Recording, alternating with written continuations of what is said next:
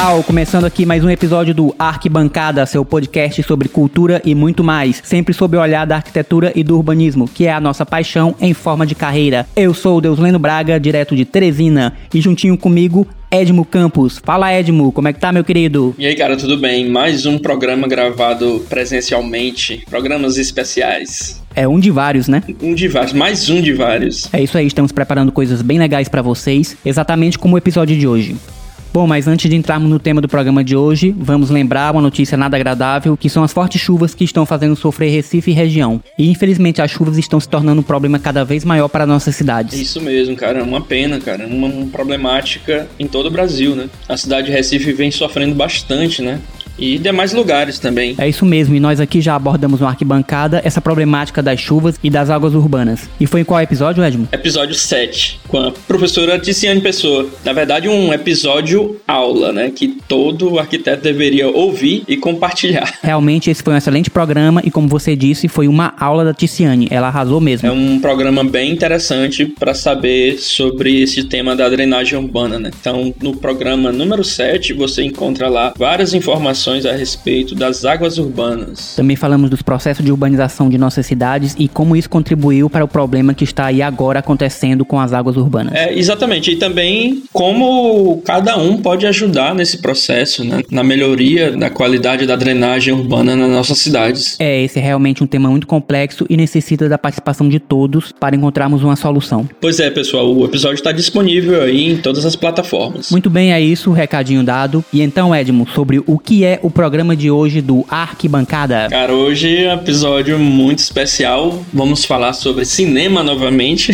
mais uma das nossas paixões, aliada à arquitetura, né? Então, hoje o tema é arquitetura em cinema. Top 5 filmes. Mas olha só que beleza. É. Episódio de listinha. Olha que galera safada. Ver se a gente consegue um engajamento aí.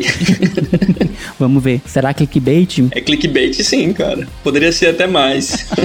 Pois muito bem, e quem nós convidamos para essa brincadeira de hoje? Cara, a gente chamou aqui para esse programa sobre cinema e arquitetura nossos colegas, também amantes da sétima arte, o Áureo Júnior, arquiteto e designer, que também está presente no nosso episódio 11, Conceito Criativo e Ancestralidade. Muito bom. E também o Paulo Stefanas, arquiteto e ilustrador, que já é cadeira cativa aqui no programa. Já participou do episódio 1, Vida de Estudante de Arquitetura, e o episódio 13, apresentação de projetos em arquitetura. E é isso. Muito bem, e os recados de sempre, confiram os nossos episódios no Spotify, no Deezer, no Apple Podcast, no Google Podcast, na Amazon Music, na nossa página do Podbean e também no YouTube. É só chegar lá, assinar o nosso feed e você vai receber atualizações dos episódios toda vez que tiver episódio novo no ar. E lembrando que o Arquibancada se escreve A-R-Q, de arquitetura, né? E bancada, Arquibancada. Pode procurar no Google que você vai acabar achando. E não esqueçam de avaliar o programa com 5 estrelas, viu? Isso, no Spotify e também no Apple Podcast. É isso aí. Vai lá das 5 estrelas, porque a gente faz o Arquibancada com muito carinho para vocês. Valeu. E compartilhar também, quando você tiver um programa interessante, compartilha com teu amigo, com tua amiga, familiar, enfim, todos. E se você não gostar de algum episódio, pode compartilhar com seu desafeto também.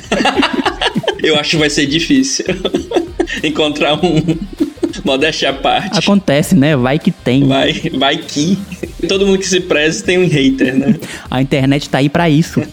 E o Twitter também, principalmente o Twitter, né? Principalmente o Twitter. então é isso, geral. Fiquem agora com um episódio super especial sobre cinema e arquitetura. Top 5! Vamos lá.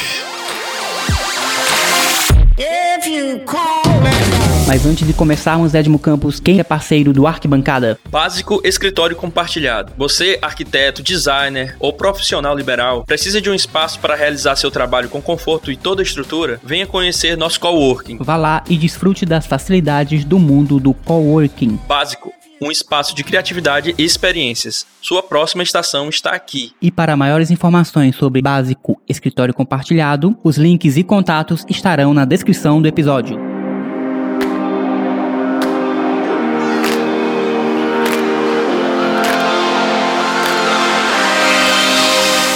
E quem está aqui conosco hoje, Edmo Campos? Novamente, dois retornos, cara. É isso aí, mais retornos. Estamos tendo figurinhas repetidas neste álbum, hein? A era dos retornos. Retornos de Saturno.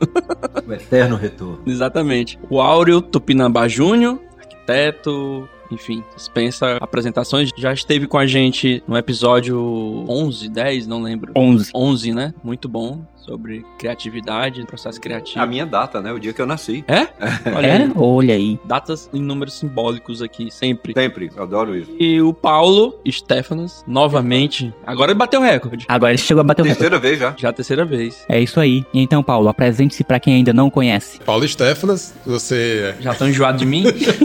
ainda lembra de mim, recém-formado em arquitetura. Sou designer, sou ilustrador, sou quadrinista também. Amo arquitetura e amo cartoons. Pois muito bem. e o Áureo Tupinambá. Vamos lá. Áureo Tupinambá Júnior, arquiteto, designer gráfico, apaixonado por cinema, desde o Cine Marajá lá em Piripiri. No meu currículo tem o Cine Royal, tem o Cine Rex. Abriu e fechou vários. De Abriu e fechou convenções, vários. Abriu. o Balloon. E Balão também, participei do Balão. E tinha um cinezinho cultura aqui que era no anexo do belíssimo prédio do DER. Tem uma parte circular, que é um auditório. Funcionou cinema de arte lá uma época. Caramba. Nos anos 80, 90. Pô, legal. É muito legal. Então, esse é meu currículo, minha aproximação com o cinema. Vamos ver o que, que vai rolar nessa conversa. Eu acho que vai pegar fogo, vai ser muito boa. Eita. Vamos lá, assim que é bom. né? Muito bom. Vamos apostar nessas Que listas. bom ter vocês aqui novamente, cara. Obrigado, Sempre uma energia que muito boa. A gente teve ótimos feedbacks aí dos episódios de vocês. Realmente, excelentes feedbacks dos ouvintes. Muito, muito bom mesmo. Eu achei muito interessante porque normalmente tudo hoje é muito efêmero, né? Tudo é Uhum. comentado em 24 horas, no máximo 48 horas. É. É, Verdade. por uma semana eu fiquei recebendo amigos que ouviam e mandavam nos stories, me marcavam, né? E foi muito legal. Eu adorei participar. É um tipo de mídia que eu, também tô me acostumando, que é uma mídia de cauda longa, né? Ou seja, você lança, mas sempre tá sendo alimentado, sempre tá sendo revisitado por novos ouvintes, né? Quem- Quem, Exatamente, vai assim, conhecendo o podcast. Vocês que fizeram, Uhum. editaram, lançaram, mas tem uma gente que vai estar sempre acessando, É. né? Vai. Tem acesso a um, gostou, aí volta para todos para É ver. é- é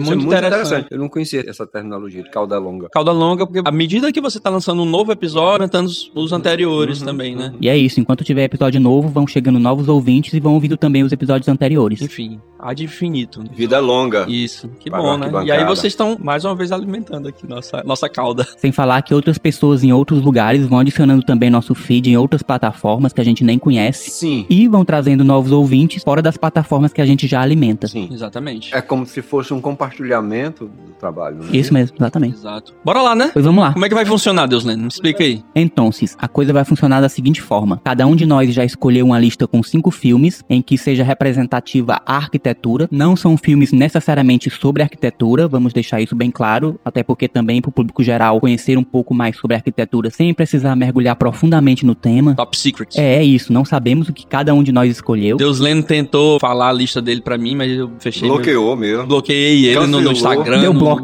Tudo.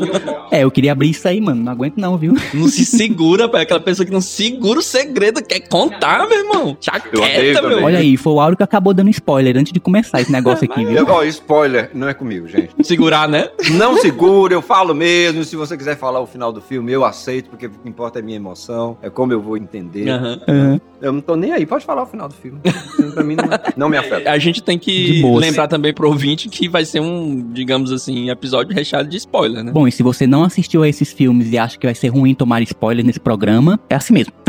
Bom, vai estar na descrição do episódio, né? A lista. Então, quem não quiser ouvir, É, na descrição deste episódio nós vamos deixar a lista com todos os filmes que nós escolhemos. E se você não assistiu a algum deles, você pode procurar e assistir. E depois você volta aqui pra ouvir este é programa melhor. já sem spoiler. Melhor pra não atrapalhar a experiência, né, da pessoa. Bom, e é isso. E fechando aqui com as explicações, é uma lista top 5. Nós vamos começar pelo número 5 até chegar no número 1, o filme que a gente acha que representa a arquitetura no cinema de uma maneira ampla. E depois vamos tentar chegar num consenso sobre o filme que representa a arquitetura no cinema. É pretensioso da nossa parte? Provavelmente. Mas é isso aí. É, né? Razões diversas, pessoais, não precisa ser necessariamente técnica, mas a justificativa tem que estar alinhado com a razão do episódio. Que a arquitetura ser um fator extremamente marcante no É filme. interessante também você também aí. Fazer sua própria listinha e compartilhar com a gente. Não é nenhuma obrigação ser o tema de arquitetura. É mais porque, como a gente é arquiteto, aí acaba sendo filmes que envolvem arquitetura. É bem isso. Percepção de arquitetos sobre esses filmes, sobre os filmes que cada um escolheu. Exatamente. E que a influência da arquitetura nesse filme seja bem interessante, bem significativa. Isso. Mas a pergunta que não quer calar, é pauta fria ou não é pauta fria esse programa? Rapaz, aqui sempre comigo é quente. Não tem negócio de pauta fria aqui, não. Não, porque é pegando fogo. É pegando fogo. Nós estamos aqui bebendo nossa cervejinha É, já pra dar uma pra esquentada. comemorar nossa leva de episódios gravados Totalmente presencialmente. presencial. Olha aí, olha aí, é verdade. Pô, totalmente diferente a dinâmica, muito melhor do que o remoto. Foi-se embora pra esse episódio especial de hoje. Bora pro episódio! Nesse momento tá tocando a vinhetazinha.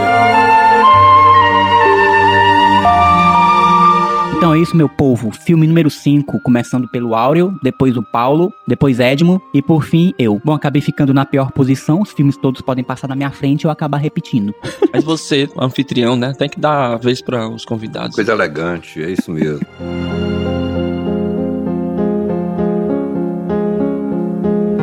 Começo? Pode, Bom. à vontade. O meu primeiro filme, eu acho que ele vai acontecer aqui porque é impossível falar de cinema e arquitetura, no caso mais urbanismo, sem que ele esteja presente. É o icônico Show de Truman, de 1998. Olha aí. De Peter Weir, Truman Burbank é um pacato vendedor de seguros que leva uma vida simples com a sua esposa Mary Burbank. Porém, algumas coisas ao seu redor fazem com que ele passe a estranhar sua cidade, seus supostos amigos e até sua própria mulher. Após conhecer a misteriosa Lauren, eh, ele fica intrigado e acaba descobrindo que toda a vida foi monitorada por câmeras e transmitida em rede nacional.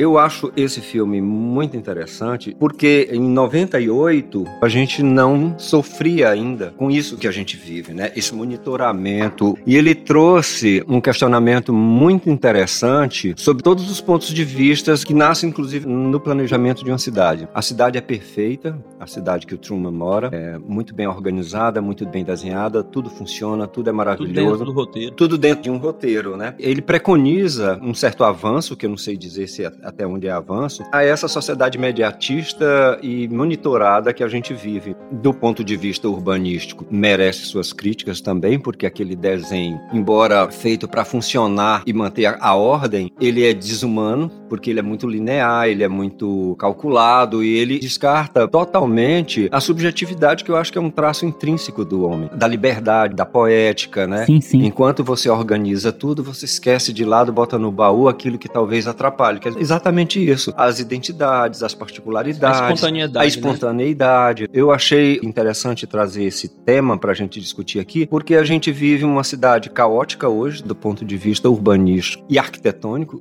Teresina. Eu vou sempre me referir a Teresina, porque Teresina é normalmente cantada pelos poetas como uma menina. Se é uma menina, é uma menina feia, horrorosa, sabe assim? Porque é uma cidade desumana. Imagina você ter uma cidade onde não tem eh, transporte urbano.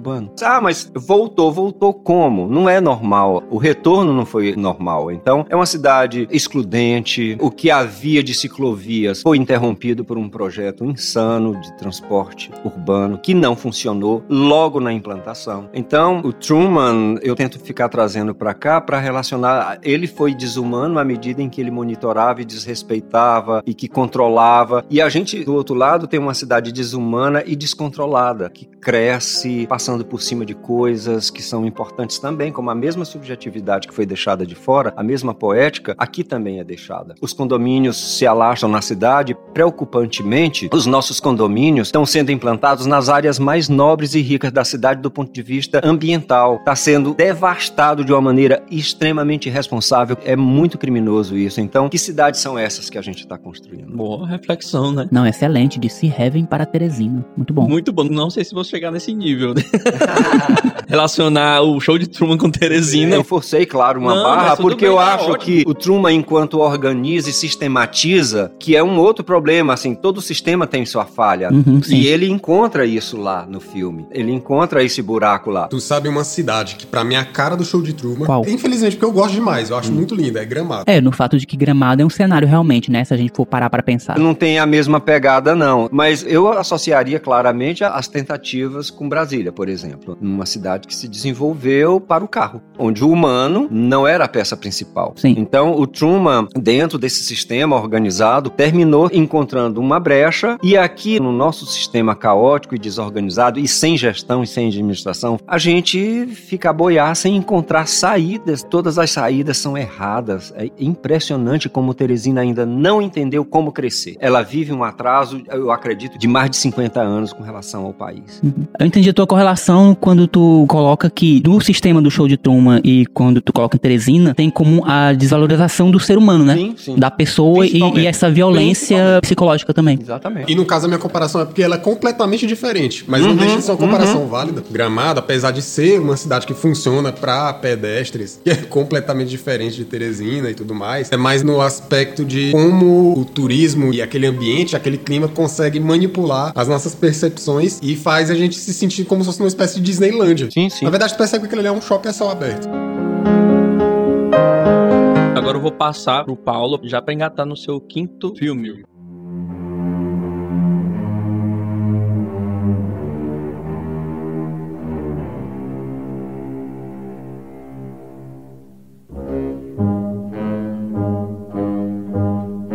Esse quinto filme aqui da lista, ele tá exatamente em quinto porque ele não tem uma crítica tão grande. Ele é mais porque ele tem um aspecto que eu, como arquiteto, gostei muito, que é o filme Os Sete Samurais, de 1954. A sinopse dele é uma sinopse basicamente que todo mundo já assistiu pelo menos um filme que repete essa sinopse. É do Akira. Isso, do Kurosawa. Akira Kurosawa. Uma aldeia com pessoas pobres que é saqueada e eles vão pedir ajuda pra guerreiros pra ajudar eles a se livrar dos bandidos. É muito recorrente, né? O tempo inteiro tem o filme de faroeste. O Akira fez inspirado no faroeste. Não, não. Foi ao contrário? Ah, Foi o contrário. Foi o Faroeste inspirado nos filmes de samurai. Esse filme, inclusive, se repete no Vida de Insetos. Olha só, não sei se tu lembra, tu já assistiu? Animação. As formiguinhas do formigueiro lá, os gafanhotos vêm, comem o que eles plantaram e eles vão atrás dos insetos da cidade pra poder se livrar. E o interessante quando eu assisti esse filme é que a percepção que eu tinha de histórias de samurai, eu sou muito fã de samurai. Pra deixar claro, por isso que tá na minha lista aqui. Era exatamente essa mais de faroeste. Dois samurais inimigos, um de frente pro outro, naquela rua, aquela cidade assim, pacata, com a poeira sendo levada pelo vento. Mas aí é, é mais faroeste, né? Essa imagem é muito comum. Então, esse estilo também foi criado no cinema do Akira Kurosawa e o Faroeste pegou. É, No livro Musashi já tem esse formato aí de um samurai enfrentando outro samurai. É, essa vibe de essa cidade é pequena demais pra nós dois Uhum. e tal. Só que esse estilo ainda não tinha sido lançado nessa época. Portanto, nesse filme que se passa no início do século 1500, Isso, que é o período do Sengoku Jidai, que é a época de guerra civil no Japão feudal, e foi sucedido pela era que deu início à unificação do Japão, que foi o período Edo. isso, eles seguiam muito mesmo aquele livro do Sun Tzu, A arte da guerra? A Arte da Guerra. Na Arte da Guerra, no livro, né, você vê que tem muita coisa envolvendo a geografia do lugar. O interessante do filme é isso, porque você tem um grupo de aldeões que chamam esses sete samurais e a primeira coisa que eles pedem pra eles é um mapa. Vocês me trazem um mapa, a gente vai fazer uma leitura, como se fosse um levantamento do território de vocês. Porque não adianta eu aqui, eu vou ensinar você a pegar uma lança, você pegar uma espada, se a gente não sabe como que o relevo pode favorecer a gente. Aí ele começa a marcar aqui e tal, um X, ó. Ali tem aquelas montanhas que são mais altas. Eles provavelmente não vão vir por lá, porque o cavalo tem toda a dificuldade e tal. Eles vão vir por ali. O que, que vocês vão fazer? Vocês vão escavar. Onde vocês vão fazer uma plantação, agora vocês vão fazer ali. Porque quando eles vierem de cavalo, eles vão cair na vala. A gente vai utilizar o ambiente ao nosso favor durante a guerra. É Essa relação da trama entre as pessoas e o ambiente e a geografia. E o plano é altimétrico, né? Isso. Plano altimétrico. Porque é interessante que, assim, a gente que estuda arquitetura, a gente não estuda muito a arquitetura oriental. Mas é que eu acho que todo mundo já viu aquele castelo japonês, que é a fundação, A muro. é um muro enorme de pedra, que é feito exatamente pra dificultar o acesso dos ninjas lá. Os ataques, né? É uma arquitetura bélica. É, completamente. Voltada pra defesa. É, eles como se eles simulassem uma montanha mesmo pra dificultar. Só que no caso, ela ficava num vale, entre montanhas e distante da capital. Cabe aqui uma crítica social, é que logo no começo eles estão reclamando: "Ah, por que nós somos os agricultores, nós alimentamos a base da sociedade e o magistrado não pode vir aqui?". Aí você sabe que aqui é longe, é inacessível. Os samurais que são do governo não vão chegar até aqui. Lembra um pouco a relação de favela, sabe? É, eles buscaram os paramilitares, né? Assim, é uma equipe paramilitar. É, chamaram os milicianos. É, os milicianos. É, aí eles contratam uns milicianos lá.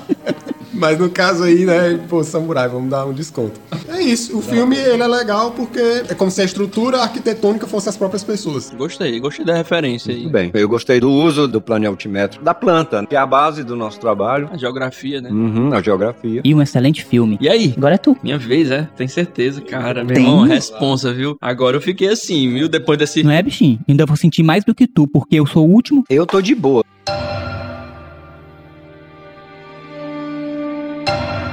Pô, bora lá, né? Pra meu quinto lugar. Cara, eu trouxe o filme O Poço. Hum. Aquele filme espanhol, né? Lançado em 2019. Diretor Galder Urrutia. Bom, é uma prisão onde os detentos são alimentados por uma plataforma descendente. Os que estão no nível mais alto comem mais do que precisam, enquanto os que estão no andares mais embaixo ficam com as migalhas, né? Até que um homem decide mudar o sistema. Esse filme foi um filme que explodiu minha cabeça. Eu assisti esse filme durante a pandemia. Ele é de Eu fiquei muito 2019, incomodado. porém assisti em 2020, durante a pandemia. Coragem. É, naquele, né? No auge, né, daquela loucura. É, exatamente. Onde a gente se questionava bastante sobre a nossa existência, sobre você pensar no próximo, sobre nosso egoísmo. Sobre o nosso futuro, inclusive, que ninguém sabia. Exatamente, eu trouxe esse filme aqui pelo aspecto, essa dinâmica da plataforma que desce nesse poço. A arquitetura tá intimamente ligada com esse processo, com essa dinâmica. E também tem essa questão da metáfora do que tá em cima, do que tá embaixo, das camadas sociais, né? de poder, entendeu? Panótipo ali, né? Uhum. É, controle e vigilância. em várias camadas, né? Tentar fazer com que todos pensem no próximo, a fim de todos sobreviverem. Foi um filme que me impactou bastante, eu achei ele bem perturbador. É muito. É, bastante. Eu gostei muito da reflexão que ele trouxe, assim, dessa metáfora da nossa vida, da nossa sociedade.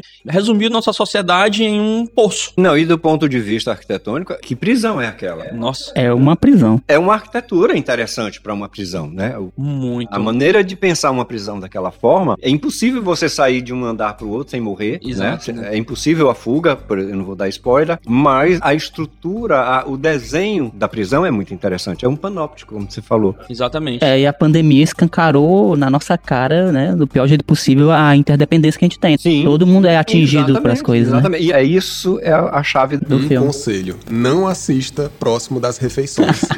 Eu não consegui chegar até o final, eu fiquei tão incomodado que suspendi. Agora eu vou aproveitar esse podcast e vou revê-lo. Acredito que naquele momento também da Tá- pandemia tava eu tava muito, dolorido, tava né? muito sensível também. Eu lembro que comentei isso aí também no Instagram, que, que eu tinha assistido esse filme, que eu acho que tinha achado ele perturbador, mas bem necessário pra reflexão. É impossível você passar por esse filme sem fazer uma reflexão da nossa É sociedade. para isso que serve a arte. Exatamente. Muito pertinente pro momento. É para despertar reflexões, é para despertar pensamentos, rupturas, principalmente, graças a Deus. Esse filme ele é massa porque a discussão dele é exatamente assim. Se a gente tem comida suficiente para todo mundo, por que que eu não como só o suficiente para poder deixar o que o lá de baixo possa comer? Só que se eu comer só o suficiente, o lá de baixo, ele pode querer ser guloso, comer tudo e aí eu podia também ter comido tudo. E também tem uma questão, tá? Exatamente você não sabe qual é o fim do poço. Então você não saberia nem exatamente quanto você deveria economizar de forma, sei lá, minimalista para que todos conseguissem comer. É, porque ninguém tem consciência de quantos níveis tem aquela estrutura. É, exatamente, não sabia ao certo quantas pessoas também, inclusive, estavam vivas Uhum. é, no final do poço, entendeu? Enfim, tô trazendo esse filme, eu acho que a arquitetura é significativa nele, por determinar toda a questão da narrativa. Muito interessante, muito interessante. Parabéns. Muito obrigado, o filme foi ótimo. Parabéns por Excelente. ter trazido o filme,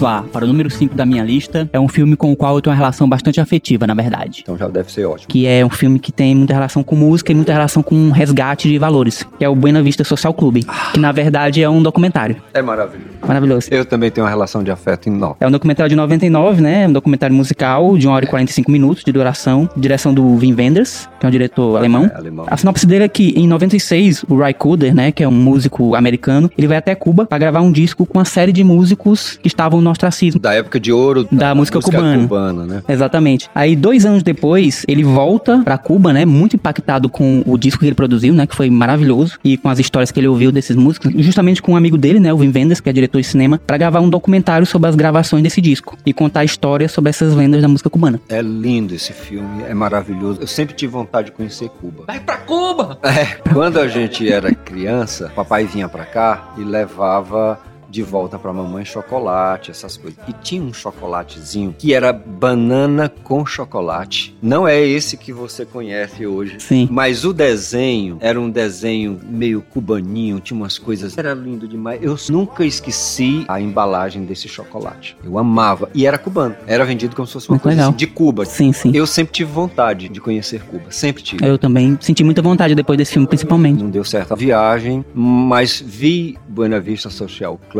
também com muito afeto, sabe, Deus lendo, porque eu ouvia muita música latina lá em casa, o papai amava esse gênero, e tem um- uma música que é a cara do meu pai, Siboney. Linda, cara.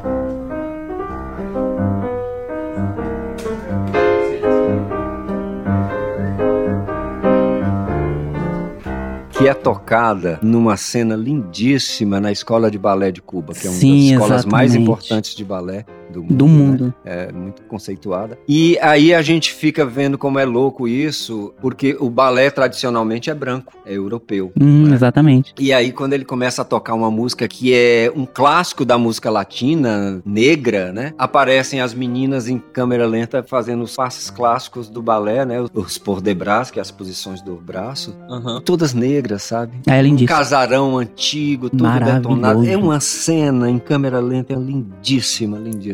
É muito emocionante, cara. E o filme é isso, né? Pura emoção. Esse filme também eu trouxe porque o Vin Wenders, eu acho que ele tem uma característica muito, muito linda nos filmes dele, que ele sempre traz, assim, um ambiente. Uhum. Ambiência. Dentro do. Isso, uma ambiência, uma atmosfera. Da história de que ele tá contando. Qualquer pequena cena, o ambiente ele tá ali muito presente. Ele faz parte daquilo que ele tá contando. Ele é Ah, muito hábil, é. muito. Eu, eu, eu adorei muito lindo. esse E documentário. todas as passagens por Cuba, tudo é muito bem cuidado. Você consegue ver a riqueza que aquela ilha tem, a riqueza da arquitetura daquela ilha. É, e nesse momento dessa cena eu chorei. Lembrando do papai, acho que foi a primeira vez que eu chorei de saudade do meu pai. Ele ainda estava vivo, mas assim, foi uma emoção tão grande. Era como se ele tivesse ali do meu lado, eu ouvindo uma música que eu passei a infância ouvindo. E de repente tava eu ouvindo aquilo e vendo aquela cena lindamente feita pelo Wenders. E eu falei, ah, meu Deus, eu vou, cho- eu vou chorar aqui nesse cinema. E chorei. Pô, legal, eu não assisti, né? Mas fiquei curioso. É lindo, o Buena Vista Social Club e, e depois vem uma trilha maravilhosa e eles foram catapultados, todos eles. Para Amsterdã e é. até o show do Carnegie Hall. É, e tem pelo menos dois álbuns Buena Vista Social Club. E é um dos meus discos favoritos, de sempre. Primeira rodada completa.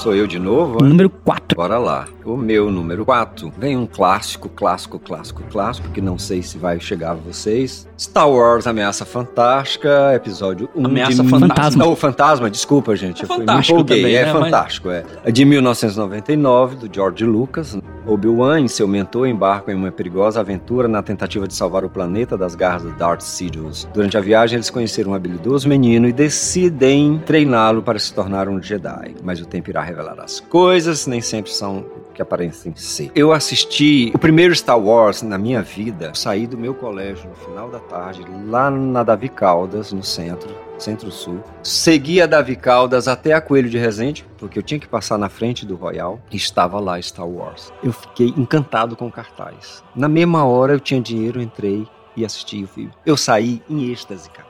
Em êxtase, em êxtase. Cara, que experiência. Era uma viu? coisa, pra mim, eu tinha, talvez dentro de uma sala de cinema, eu tava vendo um arrebatamento, sabe? Eu saí encantado. Daí pra diante. Spoiler nenhum, né? Que você recebeu, né? né? Nada, Nada. nada. Eu tinha total. lido, eu tinha acompanhado o lançamento e eu fiquei foi surpreso de encontrar o cartaz exposto, né? Porque não tinha essa mídia toda como tem hoje quando vai lançar um filme. Chegava, a gente sabia que era A legal. franquia Star Wars é- foi lançou o termo blockbuster, né? É, exatamente. Fui ver, eu saí com essa impressão, nunca perdi mais nenhum. E aí chegou essa etapa aqui, As prequels. onde entra aquele que fala a, Nat a Natalie Portman, né?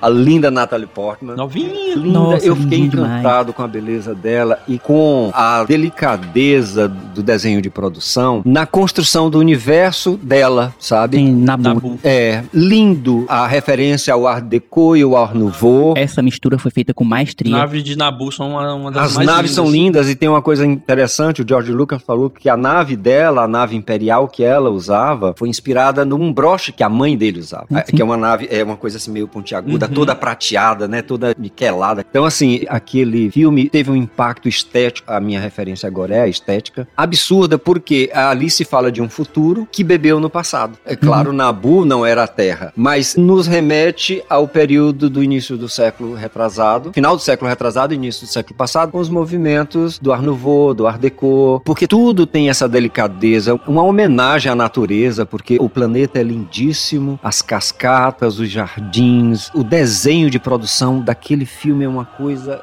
assustadora de linda. Basicamente, Star Wars, você fala muito nas ambiências são mais desérticas, né? Uhum. E ele é um contraponto. Ele é um contraponto, exatamente. E eu lembro que tem a visita àquele mundo subaquático do. do Sim, dos Gungans. É. Ali é um outro universo maravilhoso criado debaixo da água, sabe? Assim, eu me encanto muito com essa capacidade que os desenhistas de produção têm de criar um universo, sabe? De desenhar uma fantasia, mas é uma fantasia que a gente acolhe muito bem. Porque não é só imaginar a parte das edificações. Se você olhar, correr o olho numa cena, você descobre uma luminária, uma mesa, um sofá. Tem todo um sistema para atender o ser humano, do jeito que é o mundo louco que a gente vive, né? Eu, eu adoro isso. Pô, gostei da referência, né? Até porque sou fã, né? É, também. quase não tem fã de Star Wars aqui, né? Pô, legal. Inclusive, nessas séries novas aí do Star Wars, tem uma nave que é de Nabu. Tem, tem um speeder, um caçazinho, a nave nova do Mandaloriano. Mandaloriano, é? É de Nabu. É, aquela é de Nabu. Ela é linda, aquela nave Lindo, dele. lindo, lindo, lindo tudo. E as prequels, pelo visto, vão cada vez ganhando mais pontos, né? Olha aí, né? Envelheceu bem, né? Envelhecendo bem.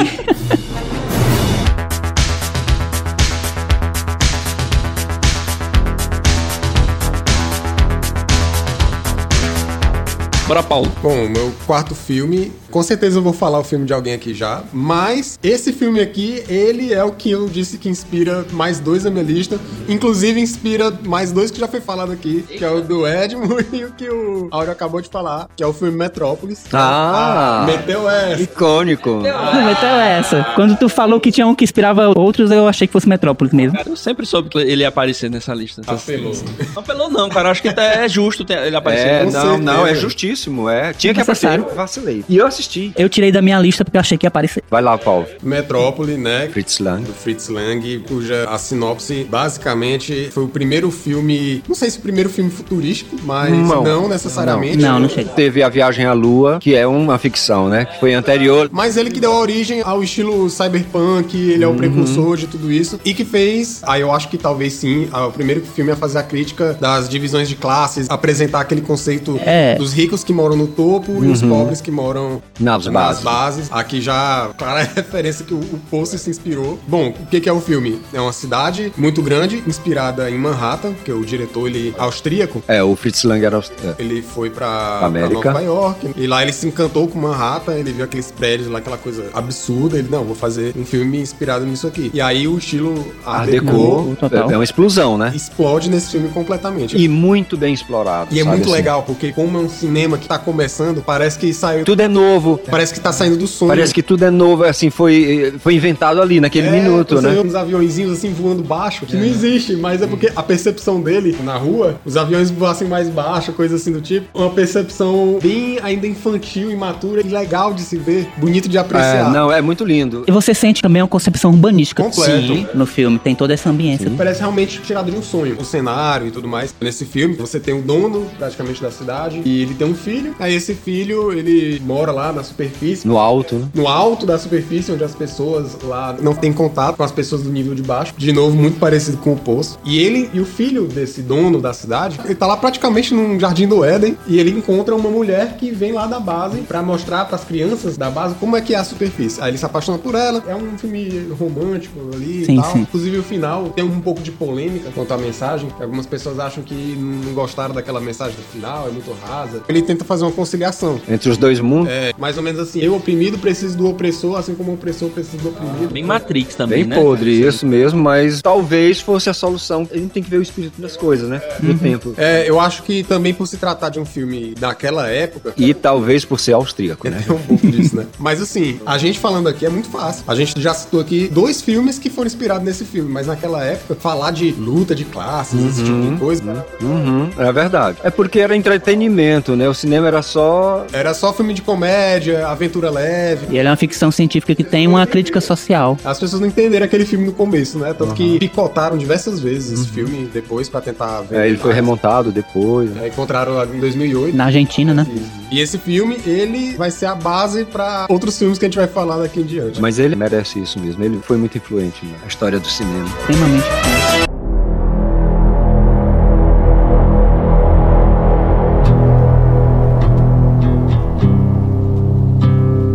Boa. Bora lá, né? Quarto, né? É. Cara, no meu quarto filme, quarto lugar, eu trouxe The Batman. Cara, The Batman, o novo? É, o novo, de Matt Reeves, Estados Unidos, 2022. Até então, acredito que foi um dos filmes mais comentados do ano, né? Por que, que eu trouxe Batman? Primeiro, eu vou falar rapidamente aqui da sinopse, né? Após dois anos espreitando as ruas como Batman, Bruce Wayne se encontra nas profundezas mais sombrias de Gotham City. E dele mesmo, né? Isso. Com poucos aliados confiáveis, o vigilante solitário se estabelece como a personificação da vingança para a população. Por que, que eu trouxe o Batman? Eu achei esse filme, esse último filme do Batman, em todos os filmes dele, desde os primeiros ali da década de 90, né? Sempre Gotham Se apresentou como uma personagem. Personagem, né? bem forte Muito. nas motivações do Batman, né? Uhum. É como se Claro, ele lutasse teve- contra isso. ela, né? Ele tem essa relação de amor e ódio com a cidade. Uhum. Foi algo que surgiu na década de 90, essa relação mais fortemente com os filmes. Mas esse último filme do Batman, eu achei a cidade muito mais presente em relação às motivações que ele tomou pra seguir nessa vingança dele, nessa luta contra a injustiça. Gotham sempre aparece como um, um chamamento. Ele se sente chamado pela cidade, a cidade precisa de mim. Então ele tem essa influência forte da cidade em cima dele. Mas é um pensamento muito interessante esse que você está trazendo. Da cidade reivindicar os seus cidadãos. Imagina se todos Isso. nós fôssemos Batmans de uma Teresina como essa. Se Exatamente. todos nós tivéssemos a responsabilidade de cuidar, não de ser o justiceiro, que ali é um Exato, ali é um, exatamente, é um exagero. Mas eu vejo muito o Batman indissociável de Gotham, né? Você fala de Batman, você necessariamente tá falando de Gotham, da cidade caótica. E também falando que a própria cidade em si, a geografia, eu andei lendo um pouco mais sobre essa geografia de Gotham, né? Que eu nem sabia que existia essa geografia com bairros e pontes, Tem. né? Que favorecem também até algumas narrativas, algumas histórias, né? Fica mais real, né? É uma cidade cheia de pontes. É uma cidade cheia de pontes que favorece alguns absurdos de alguns terroristas, né? De inundar a própria cidade, né? Eu trouxe The Batman por isso, porque eu acho que nesse filme a cidade tem um peso muito forte nas decisões dele, principalmente no final, né? Ele sente mais esse chamado ainda no final pra conseguir com a Continuar sendo agente dessa justiça, né? prosseguir nessa sede de justiça que ele tem, motivado por questões pessoais, mas é sempre ligado muito à, à questão urbana. O Batman ele tem essa relação fantástica aí com o Superman, com os outros super-heróis da DC, mas ele é basicamente um herói urbano e a sua jurisdição tá muito bem definida como como Gotham, a cidade de Gotham é muito forte pra ele, né, no caso e pra história. É interessante isso que você falou anteriormente dos bairros, é que existem sempre grupos interessados em desenvolver determinados bairros em detrimento da população, população ser massacrada por interesses de mafiosos ou empresários. Então ele tem, tem sempre isso no universo de Gotham. Relação de poder, né? É uma relação de poder e é um quadro vivo das cidades que nós vivemos, né? Tem sempre um grupo interessado em higienizar, em fazer uma limpeza, em expulsar, ou enfim. Embora a gente veja apenas o Batman, nem tanto Gotham, né? Talvez nesse a gente consiga ver esses discursos paralelos, né? Essas narrativas de cidade, urbanas, de movimentações, de dinâmicas de uma cidade. E o Bruce Wayne é um personagem muito complexo. Tanto que nessa relação dele com a cidade, essa responsabilidade que ele puxa pra ele, é porque ele também é fruto de famílias que estão muito ligadas à própria poder, evolução né? da cidade. Aham, é. A própria maneira como a cidade se organiza, se organizou e como ela é. É mais pelo aspecto urbanístico mesmo, né? Bacana.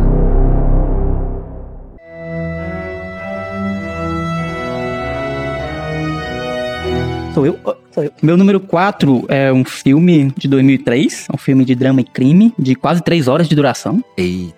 Diretor Lars von Trier. Ah, Pronto, já deu. Então é Dogville. Do- é, era esse. Nicole Kidman, né? Nicole Kidman, maravilhosa. Ah, linda. Lindíssima. Também vou falar da cenografia, porque ela é super importante no filme. Botei aqui a cenógrafa, que é a Simone Cran Ronen. Muito bom o elenco desse filme, né? Nicole Kidman, Paul Bettany, John Hurt, James Caan e o Stellan Skarsgård. E a sinopse desse filme é o seguinte. Grace, né, que é a personagem da Nicole Kidman, que é uma bela desconhecida, surge na cidadezinha de Dogville após tentar fugir de gangsters com o apoio de Tom Edison, que é o personagem de Paul Bettany, que se diz porta-voz da comunidade e assim Grace é recebida em Dogville para se proteger dos seus perseguidores. Em troca, ela começa a fazer favores, trabalhos para a comunidade, por duas semanas, que é um período que eles vão avaliar se ela se adequa ou não ao local e depois vão fazer uma votação para ver se ela permanece. Passado esse período, eles votam pela sua integração à comunidade. Só que aí Grace começa a descobrir que essa bondade de Dogville não é aquilo que aparenta ser. E ela começa a sofrer perseguições pelas más inclinações de seus moradores. Nesse filme uma coisa interessante é que cada perseguidor da Grace, ele encarna um pecado capital. E esse filme tá aqui justamente pela questão da planta baixa, que é a maneira de representação mais básica de um projeto de arquitetura, e também por conta do minimalismo que está contido dentro dele, principalmente dentro da sua cenografia, que também pode ser um campo de atuação de arquitetos e arquitetas. O filme é totalmente minimalista, tem poucos objetos em cena, ele tem um jogo de luz e sombras muito Teatro forte, puro, né? é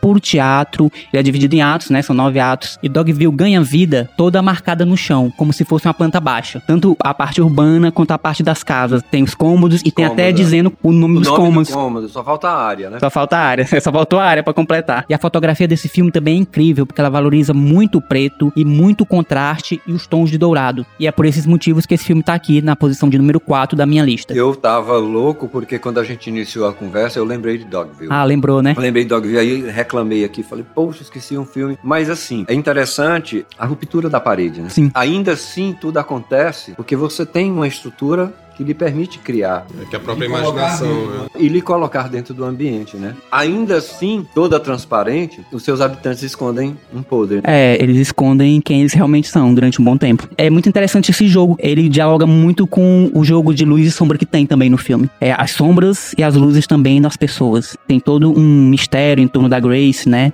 Se ela realmente é, uma um boa pessoa ou não. quase, né? Porque ela tem uma origem desconhecida, uma loira linda que chega numa cidade, perseguida por gangster, né? E pros policiais também, os policiais também estão procurando ela. Ele tem os princípios do filme no ar. Uhum. Eu acho lindo esse filme por essa ruptura, aquilo que a gente falou. É ousado, né? Você construir, chamar as pessoas para construir essa cidade junta com ele mesmo, com o diretor, e você eleva na cabeça virtualmente todo o cenário cresce na sua frente, né? Você esquece que ali não tem. Sim, e também cresce pela atuação dos atores, porque eles estão muito comprometidos com tudo aquilo que tá acontecendo naquele filme. Tem um comprometimento muito grande em dar vida não só ao personagem, mas também a todo o cenário que tá em volta deles, que é extremamente minimalista. Exatamente. Ótima referência que você trouxe. Pois é, esse foi meu número 4.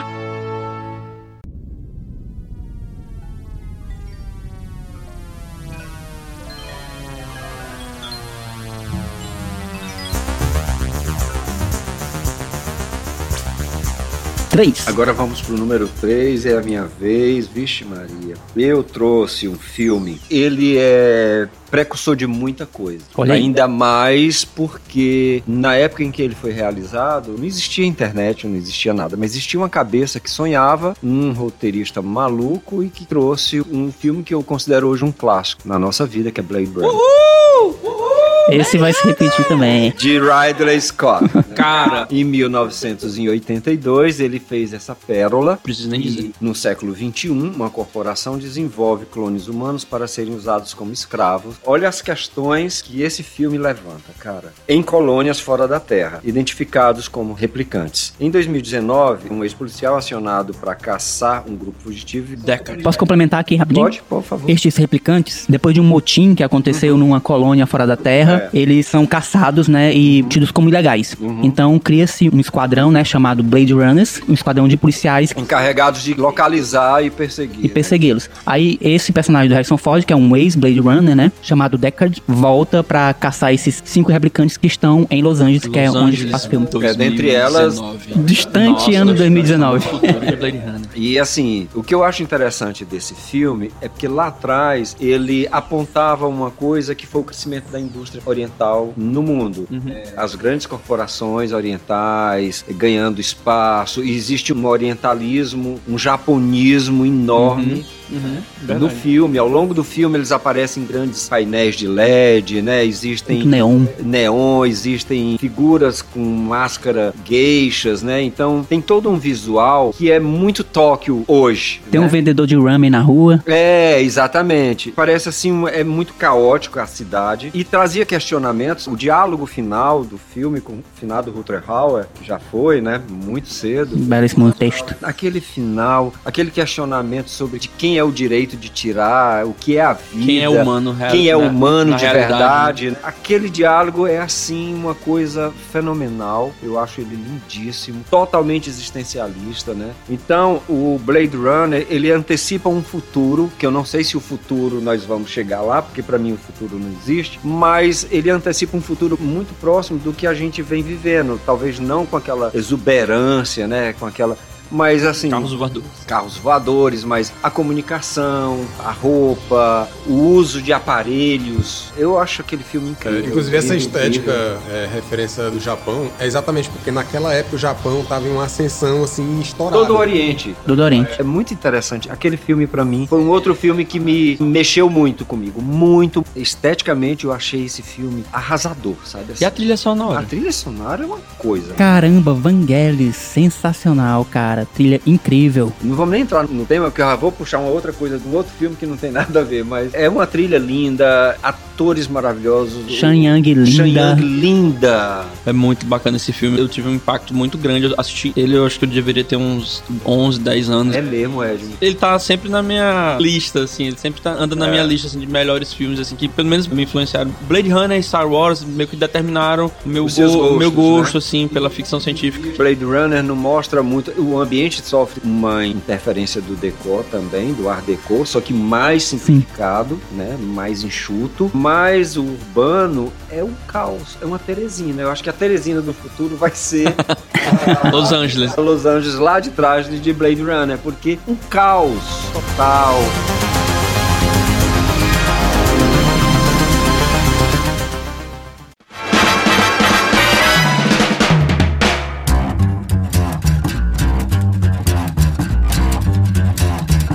Terceiro filme. Número 3. Bora, Paulo. Número 3, meu filme muito parecido, talvez até inspirado, provavelmente fonte também de Blade Runner e Metrópolis. É o filme Cowboy Bebop, uma animação. Eu não sei se todos vocês já assistiram. Assisti a série da filme- Netflix. É, eu tô falando do filme porque é de filmes, mas não tem como falar sem citar a franquia inteira E os animes. da série. São cowboys, são quatro ao todo, eles vão se conhecendo ao longo dos episódios. Num futuro, muito uma pegada de cowboy. Tanto, Tanto que é Cowboy filme- Bebop. Cowboy Bebop, mas muito do faroeste, eu quero dizer. No espaço. O que esse filme traz de elementos de arquitetura e design, pra mim, essa série, ela é, assim, cara, uma coisa deslumbrante. Deslumbrante. Tu assistiu, né? Fechei. É, o design é incrível. É uma excelente animação e também super o estilosa. design das naves por dentro, porque como é que se passa a história? A Terra foi destruída por causa de um acidente que aconteceu na Lua. Aí os seres humanos que já tinham tecnologia para viajar para fora do espaço, eles tiveram que habitar Marte, Saturno, fazendo aquelas redomas de vidro, né? Estações. E assim, as populações mudaram para lá com as suas culturas, com as suas tradições, do jeitinho que tava na Terra. Essa sacada é foda. E esse é o legal. Ele não abandona, ele não ignora as culturas e o estilo povão que tem. Sim, sim, é. Sabe? Inclusive, tem, tem muitos momentos na série que parece que tu, tu tá em algumas ruas do Brasil, assim. É muito legal. E é em Marte. Aí tu tá andando assim, aí tem aquelas coberturinhas de, de lona, Os todos.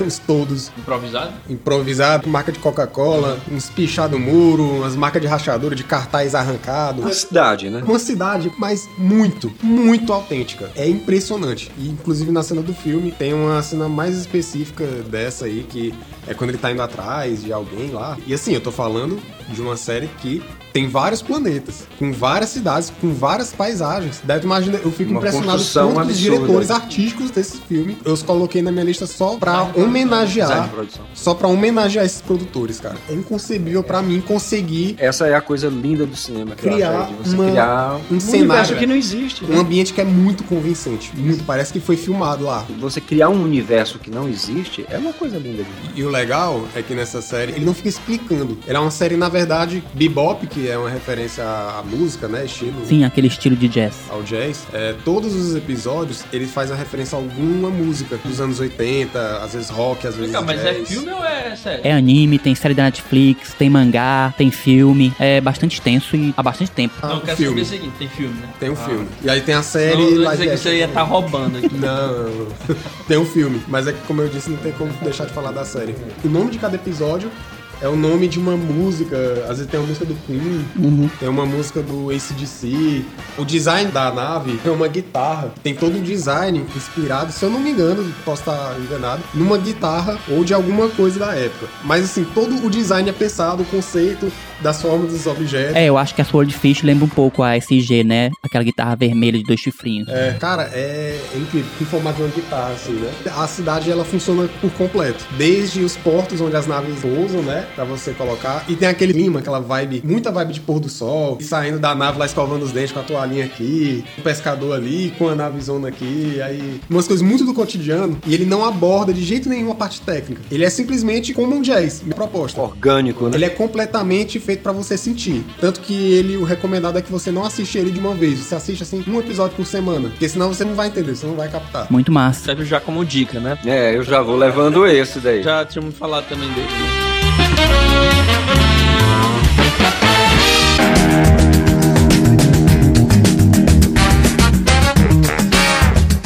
Bom, pessoal, meu terceiro. Agora a gente chega pro Brasil. Terceiro Oi. lugar eu trouxe Cidade de Deus. Cidade de Deus. Que é, pra mim, cara, se não for o melhor filme, tá entre os três primeiros, assim, top filmes brasileiros. Assim. Outro que tirei da minha lista porque achei que alguém ia trazer. Ao lado de Bacurau e ao lado de Central do Brasil, talvez. Eu acho que são os três mais Central do foda. Brasil me arrebatou também. Foda. Bom, Cidade de Deus eu assisti na época, não assisti no cinema, eu assisti em casa, Vídeo. aluguei, alugado mesmo, era na época que alugava, não baixava. Na locadora oficial. É um filme brasileiro de 2002 de Fernando Meirelles, né? Buscapé é um jovem pobre, negro e sensível que cresce em um universo de muita violência. Ele vive na Cidade de Deus, favela carioca conhecida por ser um dos locais mais violentos do Rio. Amedrontado com a possibilidade de se tornar um bandido, Buscapé é salvo do seu destino por causa do seu talento como fotógrafo, o qual permite que siga carreira na profissão. É por meio de seu olhar através da câmera que ele analisa o dia a dia da favela em que vive, onde a violência aparenta ser infinita. Eu trouxe o Cidade de Deus por questões urbanísticas, né? É uma crítica social, né? é uma crítica social. Ele fala muito no filme. O urbanismo está muito presente nas discussões e na explicação do filme. A falta de urbanismo. A falta de urbanismo, a periferia sendo jogada para cada vez Cada mais vez para a pra ma- periferia, né? E dentro do próprio filme também, a própria Cidade de Deus, a geografia da Cidade de Deus também ela é partimentada entre gangues. E eu acho interessante também do filme, apesar do Buscapé ser o principal, mas existe o contraponto, que é o antagonista, que é o Zé Pequeno. Apesar dos dois viverem num ambiente hostil, né? Um seguiu por um caminho e o outro optou por seguir o caminho do crime. Mas tu consegue enxergar opções mesmo ou as coisas vão simplesmente acontecendo do jeito que dá? Principalmente falando do Buscapé e do Zé Pequeno. Não, é exatamente isso. É muito à mercê do caos. O resultado O resultado é caótico. Poderia ser o contrário. Sim. Eu vejo muito por esse lado. Não é uma lição de moral, que o caminho A e o caminho B deve ser seguido, né? essa Mas, mas né? que esse caos, essa espontaneidade da cidade, mesmo na, na real, não a cidade imaginária de Truman, onde tudo é hermético, tudo é perfeito, é, pode. Pode dar vários destinos, tanto para um caminho do bem, que inclusive aparece na música do Tim Maia no final, né? O caminho do bem, do O caminho do bem. né? E como também pro crime, né? Gosto muito desse filme, pra mim ele é top 10, assim. E a fotografia desse filme? As texturas são incríveis. Nossa, a fotografia desse filme é Não, e a fantástica. dinâmica do filme. Sim, sim. Da maneira Sim. como ele foi montado. montagem dele é tem uma perfeita. coisa fresca, nova, né, pra época, que ele é de 20 anos atrás, né? Exatamente, 20 anos. Ele tem uns picotes, umas acelerações, uma coisa linda. Aquela cena da galinha é uma cena icônica. Aquilo é cinema. É. Quando você pega e faz uma cena daquela, aquilo é cinema. Levando pra arquitetura, é muito interessante essas duas imagens que vem no filme da comunidade periférica e do Rio de Janeiro, exuberante, cheio de formas, de volumes, de cores. E lá não, era o barro, era plana, era achatada, era oprimida. Mostra o começo do que seria a Cidade de Deus, né? No filme, no comecinho você tem. E é um descampado. É um descampado, Não. é uma coisa árida, parece que sem vida. Um inferno. Exato. Eu acho muito lindo aquele filme também, Edmund. Eu concordo com você. Quando eu assisti a primeira vez, cara, eu fiquei chocado demais. E nunca tinha mostrado de forma tão visceral a periferia do Rio de Janeiro. Aquelas entranhas mesmo, da construção daquela cidade que antes, como vocês falaram, era, era completamente descampada e de repente se torna aquela cidade onde ele troca por um filtro azul, se torna mais fria até. Não eram mais só os três bandidos lá, Trio Ternura. é, o trio Ternura, que antes só fazia uns assaltos, roubavam um botijão de gás, e agora é voltado pra questão das drogas. Cara, a cena que mais me chocou até hoje, aquela cena do meninozinho chorando, porque foi levar um tiro. Aquela cena é chocante. polêmico, né? Como é que ele é uma cena muito, jeito, muito, muito louca. É muito, muito forte. Cidade de Deus aí. Um Parabéns. dos melhores filmes nacionais, com É certeza. verdade, é É verdade. muito bom. Concordo.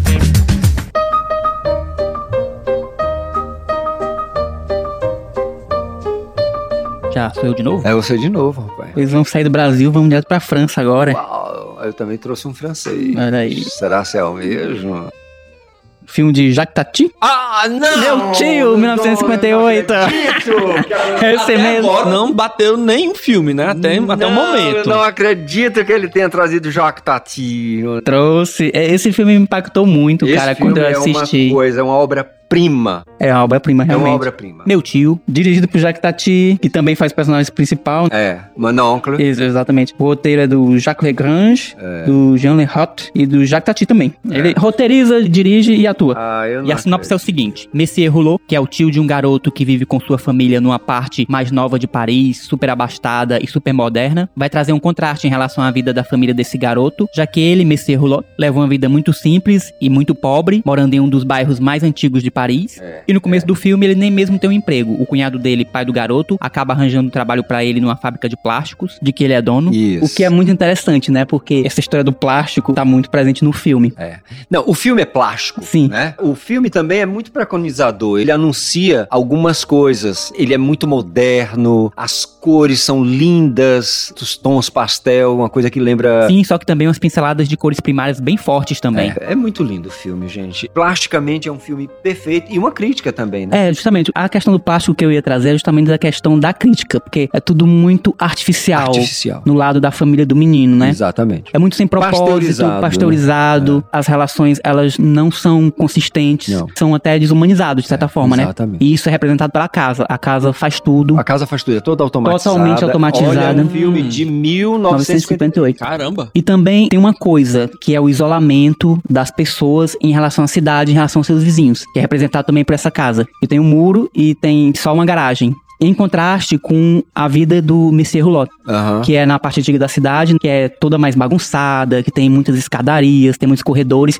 e é inevitável que se encontre pessoas pelo caminho, Uhum. nessa parte da cidade em que ele vive, né? É um questionamento ótimo pra cidade. Legal, cara. Esse filme é um questionamento incrível sobre a cidade, sobre, Sobre relações, sobre relações, sobre história, sobre modernidade, o que é modernidade. avanços, o passado e o presente, o que é o futuro, de repente. O futuro precisa necessariamente abrir mão de toda a história que passou. Eu preciso ser moderno a tal ponto de, De esquecer né, tudo, esquecer tudo, né? todas as suas raízes, e você acaba se desumanizando, né? Esse filme é lindo. Nossa, cara. lindo, lindo. Tô curioso pra saber os primeiros lugares agora. Vocês dois que não conhecem, vocês têm que ver esse filme, gente. Eu tô Do ponto de vista assistindo uma aula. arquitetônico, é muito interessante esse filme, gente. Por isso que eu falei antes que ele preconizava Deus Lendo, porque ele trazia essa casa automatizada, cara. E uma super dependência das pessoas em relação ao que a casa representa. É, eles são dependentes da automação, né? Totalmente dependente. Tem, acho que ali a precursora da Alexa. Alexa. Alexa. Sim, eu sim. acho que a precursora da Alexa Tá tá, lá. lá. É impressionante esse filme, muito bonito. Do ponto de vista é, de desenho, né? A produção é muito, muito bom. Um filme incrível. É isso.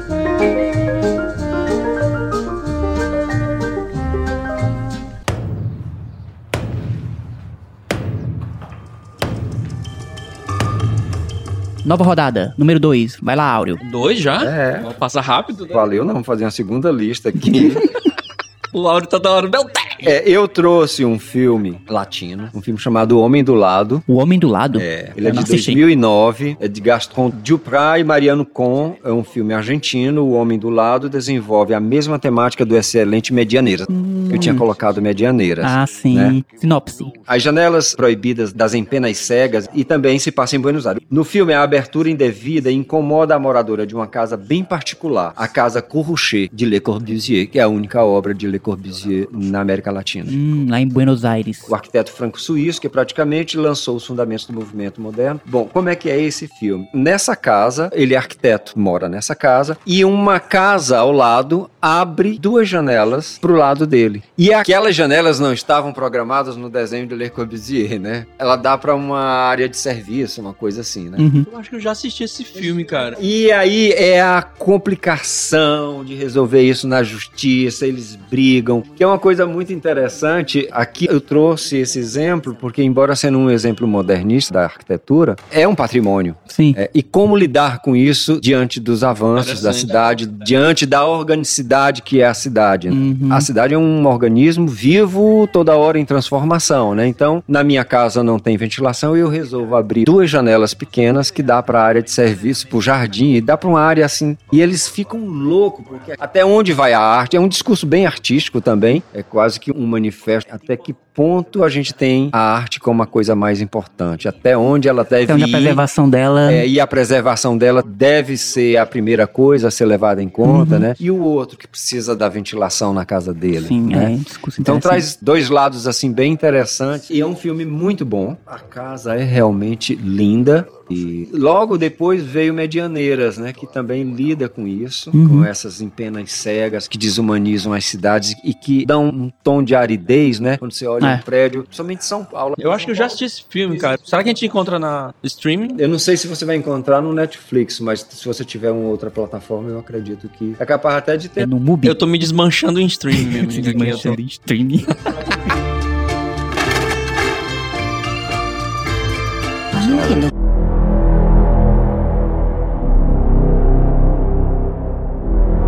Tua vez, Paulo. Segundo, né? É. Meu segundo filme, vamos repetir um filme que já foi Batman. falado aqui. Bateu, bateu.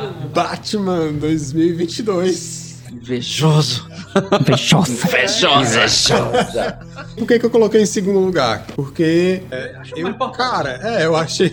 Tu tava falando de Gotham City e se parar pra pensar, Gotham, ela é uma cidade tão influente que ela tem uma série só pra ela. É, que eu acho ela é uma personagem É, em si. é, Na verdade, Muito bem colocado. os personagens, o herói, o vilão e os cidadãos, personagens que estão Coadjuvante. coadjuvando aquelas arestas que estão sobrando ali naquela cidade. Durante a história, a narrativa se passa através da cidade mesmo. E aí aqui, por isso que eu tinha colocado, inclusive, o filme do Metrópole, eu não tenho certeza se a história do começo, se eles foram pensando, mas existem algumas semelhanças, se parar pra pensar, no protagonista do Metrópole com o Batman. Até pela função de ser um mediador, digamos Sim. assim, entre os dois mundos. Gotham City, ela é rica e você percebe de cara, porque você tem arranha-céus enormes, igual o Metrópole, só Igual que Nova York. é, só que você não sabe quem são essas pessoas ricas. Onde é que elas vivem? Onde é que elas moram? O que é que elas fazem? Você só vê as pessoas se dando mal, as pessoas sendo assaltadas nos metrôs, a parte ruim da cidade. E se tem alguém rico, tá enclausurado em carros blindados com fumê. E é justamente isso. É um sistema tão fragmentado que só a existência do Batman é capaz de ligar tudo isso. A existência do Batman, ela tá intimamente ligada com o urbanismo, começando com o momento em que ele perdeu os pais dele, que foi num beco, que já é um elemento urbano. E o Batman, como ele cresceu como uma criança ingênua, muito de novo parecido com o protagonista de Metrópolis, que é o filho do homem mais Sim, rico da aham. cidade. Né? Então, olha só aí algumas Olha aí. semelhanças. Olha aí. Ele vai tentar fazer justiça com as próprias mãos. Também, eu tô falando do filme Metrópole. Ainda, né? É, do filme Metrópole. Ele vai tentar fazer justiça com as próprias mãos, chegando até a base, até o chão da cidade. E lá ele percebe que as coisas não são tão simples assim. Bruce Wayne, quando ele vai querer combater o crime, ele ainda tem essa visão completamente dicotômica. Aniquila quem é bandido, acabou. Aí a gente acaba com a violência. Muito simples assim e tal. Bandido bom é bandido morto. né? E ele mal percebe que todas as pessoas ali que fazem, cometem a criminalidade, são movidas pela mesma motivação que ele tem, que é a sensação de injustiça. Só que ele viveu numa torre a vida inteira. E as outras pessoas não viveram numa torre. Para pra perceber, o mundo não é dicotômico. Não existe essa separação de bem e mal, essa coisa do vilão e do herói. É, e ele é a prova disso. Ele é Isso. muito misturado. Ele É, é, totalmente bem e misturado. o mal tá dentro dele numa confusão de sombra. Todas as pessoas ali, que são os vilões, eles estão fazendo o que na cabeça dele é uma percepção de justiça. Sim. O melhor exemplo disso, e é o que faz com que o Bruce Wayne comece a entender essa nova realidade, é a Celina, que é a mulher gato, que ela é, digamos, a zona cinzenta. Você não sabe. Aham, Uhum. Ela exatamente. não é nem heroína, nem tanto vilã. Porque o que, que ela é? Na verdade, ela também é uma pessoa que sofre as consequências de uma cidade caótica, sofreu na mão da máfia. E a justiça dela é lutar pelos dela, né? Que são as minorias, as pessoas mais desfavorecidas, com a sua percepção. Sim, é por isso que o Batman é esse herói tão humano. E logo é humano, né? Ele não é um Super C. dotado de poderes e isso, né? Só tem poder aquisitivo. É, o poder dele é o aquisitivo. Então, e ele carrega esses questionamentos, né? E aí, quando ele se reconhece como parte dessa violência, eu acho que aí é onde pega. Ele vive uma dicotomia.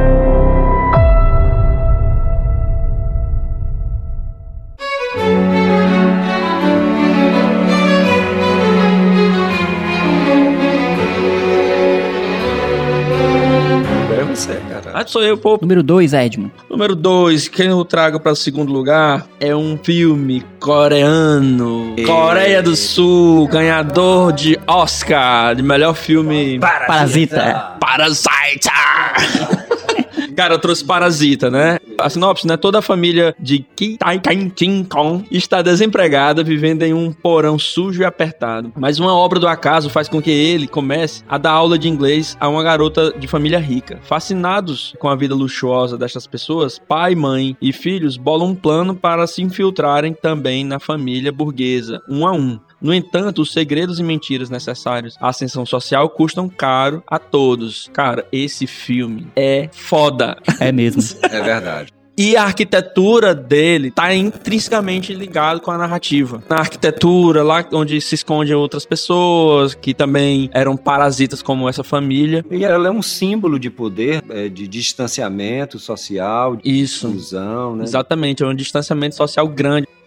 E essa é uma coisa muito triste da arquitetura, de imaginar que uma casa bonita como aquela, toda automatizada, serve como parâmetro para os distanciamentos sociais, né? Exato. Para as diferenças de classe. É. Na Coreia isso é muito forte, essa questão é quase ainda como se fossem castas mesmo antigas medievais. É, né? Isso é muito forte neles ainda. Essa questão de hierarquia também, de pessoas de classe mais elevada em relação a pessoas de classes menos favorecidas. Eu assisti uma série, Deus Leno, muito interessante. Eu não punha fé nas séries coreanas, Né? eu ainda assisto Dorama. Mas ela passava tanto na minha frente, ela passava tanto, e eu vou já ver. É, se chama Navilheira. A Navileira, ah, eu comecei a Ai, assistir. gente, olha, minha gente, eu precisei de um balde. Eu chorava tanto. É um filme tão delicado, porque você demora um pouco a entrar na dramaturgia, na maneira Exatamente. como é contado uma história pelos coreanos. Eles têm uma maneira diferente de contar. OK, você precisa se ambientar. Depois quando você entra no drama, No Dorama. no aí a coisa pega. Filho, muito bem contado, muito sensível, muito delicado. Eu adorei. Nessa série, a gente vê muito essa luta Sim. de mudança de patamar, que Sim, vem desde sim. a escola até a... Na vida adulta. de trabalho, né? Também tem uma questão nesse filme, no Parasita, que eu vejo também a questão do domínio territorial da casa, entendeu? Aos poucos a família vai se infiltrando e vai se enraizando na casa. Primeiro é o filho, depois vem a moça, né? A mãe também vira a governanta. Vão assumindo os papéis exatamente como um parasita, né? Como um parasita qualquer. Você vai se infiltrando, vai dominando no hospedeiro e aos poucos você vai se transformando naquele hospedeiro. O parasita vai se transformando no próprio hospedeiro, né? É muito interessante aqui. A arquitetura tá muito envolvida nesse processo, e traz nessa narrativa. um discurso, Edmund, de que, assim, é, aquelas pessoas, tem um pouco a ver com a fala do Paulo, as pessoas não são vilãs, elas queriam ter vida também, cara. É. Elas queriam viver. Exato. Elas se tornaram parasitas por Circunstância uma social circunstância social. Então elas que elas queriam ter a chance de ter uma casa bacana, de ter um carro, de ter um jardim, uma cozinha farta, Uhum. que é uma outra característica dos coreanos. As mesas são maravilhosamente bem servidas. Café da manhã. é Café da loucura. manhã é uma coisa, né? Então, aí você vê assim que não tem o bandido, tem uma reivindicação, talvez, né? Tem um grito de socorro, né? Eu preciso Ele é um ser filme muito visto. interessante, cara. Ele não se encaixa. Ele tem comédia, ele tem drama, ele tem suspense, ele tem terror. Ele é um filme que não se encaixa em nada. Eu, eu acho ele um filme fantástico e a arquitetura tá envolvida nesse processo. A Totalmente. fotografia desse filme tem uma capacidade. Ganhou, né? o Oscar. Quem sou eu? Quem sou eu, mas é incrível porque ele consegue te deixar ciente da planta da casa inteira. É. É engraçado como tu assiste o filme tu consegue fazer a planta se tu quiser. Sim, isso é verdade. Você vai entrando na casa e vai conhecendo ela, pouco a pouco você tá lá no porão, né? Você começa a entender toda a dinâmica da casa, todo o fluxo da casa. É como se você fosse convidado a entrar na casa como um parasita em festa, né? Assim, o, toma de conta do seu hospedeiro.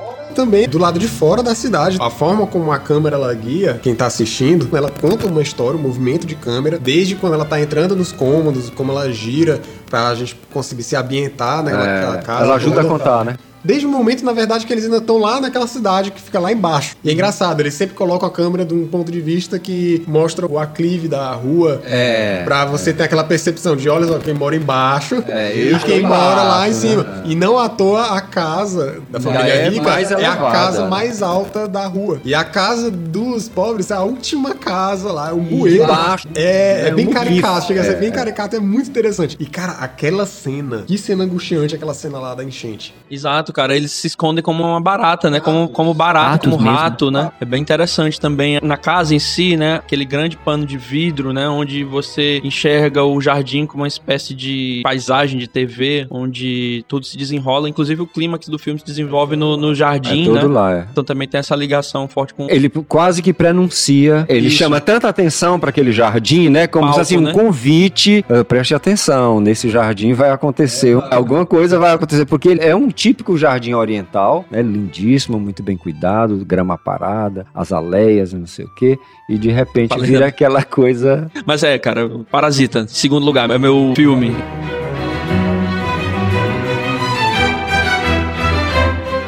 I've seen things you people wouldn't believe. Attack ships on fire the shore of Orion. I watched sea beams glitter in the dark near Ten House.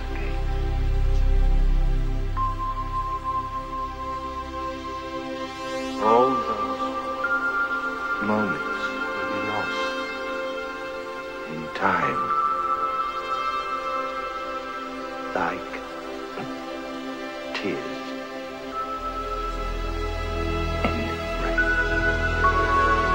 Seu segundo é. Meu segundo vai entrar na repetição também aqui. Opa, deu match! Eu e Deus lendo, né? Que é justamente Blade Runner, Caçador de Androids. Trocamos, Pô, cara, trocamos eu aqui. quase coloquei Blade Runner, cara. Eu fiquei, não, mas vai ter Blade Runner. É, eu acho que vai a ser gente falou muito já, né? Aí o que é que tem mais pra acrescentar? A gente falou dos replicantes, falou da Daryl Hannah, da Shang, É, Shang, o lindíssimo Harrison Ford. Ford, Rutger Hauer, seu discurso Rutger maravilhoso, Hauer. Lágrimas na Chuva. Imagina que ele, naquela hora, ele tá com um pombo na mão. Uhum. Pois é, é exatamente isso. Quem é mais humano? É o replicante ou, ou o próprio quem se diz humano? E ele tem uma pomba que é um símbolo cristão, Uhum. um símbolo divino. É como se ele dominasse a criação. Ele, o robô, Ele tem a criação nas mãos, ele se agarra desesperadamente a uma vontade de ser o senhor de sua própria é, existência. ele tem a criação entre as mãos. Ele tá subvertendo uma ordem. Aquilo é que faz cinema. É Aquele lindo. momento é um momento de cinema. É impressionante a paixão com que ele consegue passar esse momento, um apego desesperado pela própria vida, né? É, É, exato. Ele lutando pela vida. é, lutando pela Lutando pela vida, literalmente. né? Uhum. É E incrível. no aquilo. momento mais extremo, ele já próximo do fim, ele valorizou tanto a vida que salvou a vida do Deckard. né? Sim, é o momento que ele descobre o verdadeiro valor da vida, em que ele solta o pombo e dá a mão pra salvar o Deckard. É uma imagem sublime da redenção do antagonista. Sim, sim. Que o Deckard quase despenca e ele salva. Ele segura, tem aquela cena que é, é linda a mão Isso. dele enfaixada, né? Muito, muito bonito. Cena linda, linda, linda, linda. Aquele filme é, é- é coisa. E é isso, Blade Runner. E agora vamos ao número 1. Um.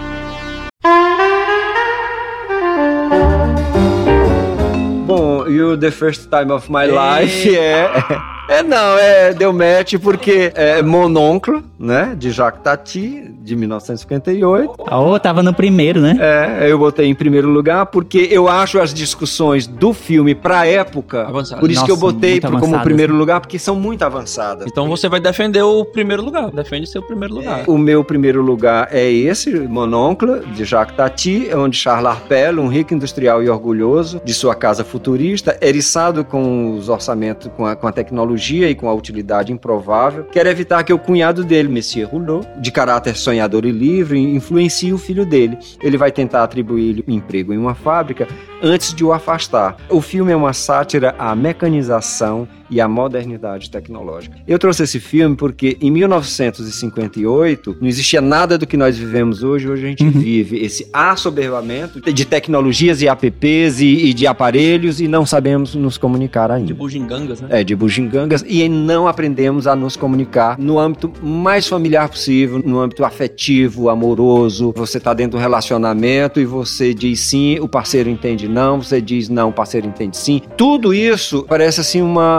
alegoria de escola de samba. Uma coisa cheia de enfeite e que não levou o homem de fato a coisa nenhuma. Claro, eu não tô jogando os pés na tecnologia. Eu acho que muita coisa evoluiu, mas do ponto de vista humanístico, eu acho que a gente tá mais raso, sabe? Mais superficial. E esse filme é uma crítica a isso. Eu achei ele muito atual. Além de ser um filme lindíssimo do ponto de vista arquitetônico e do design, eu acho ali que ele aponta coisas. O cinema sempre trouxe isso, né? Ele sempre apontou coisas que viriam. E Messier Rouleau, acho que ele trouxe a Alexa, né? Alexa. É, Alexa. Eu acho que ele trouxe. Eu tô dizendo assim porque a casa do homem era toda automatizada, né? Tu lembra daquela fonte que tem no jardim, aquele peixe de plástico? Era o evento, né? Toda hora se Era. repetia aqueles, aqueles guichos. É, é horrível. É assim. Mas enfim, é um filme que vale muito a pena. Demais. Pô, legal.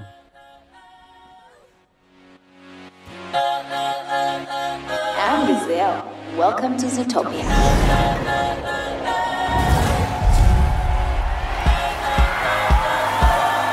Muito bom. Primeiro lugar, Paulo. Primeiro lugar da minha lista. Eu disse que vocês iam se surpreender, né? Que Eu comecei só falando filme cult, Kira Kurosawa, Metrópolis. E agora, primeiro lugar, um filme da Disney.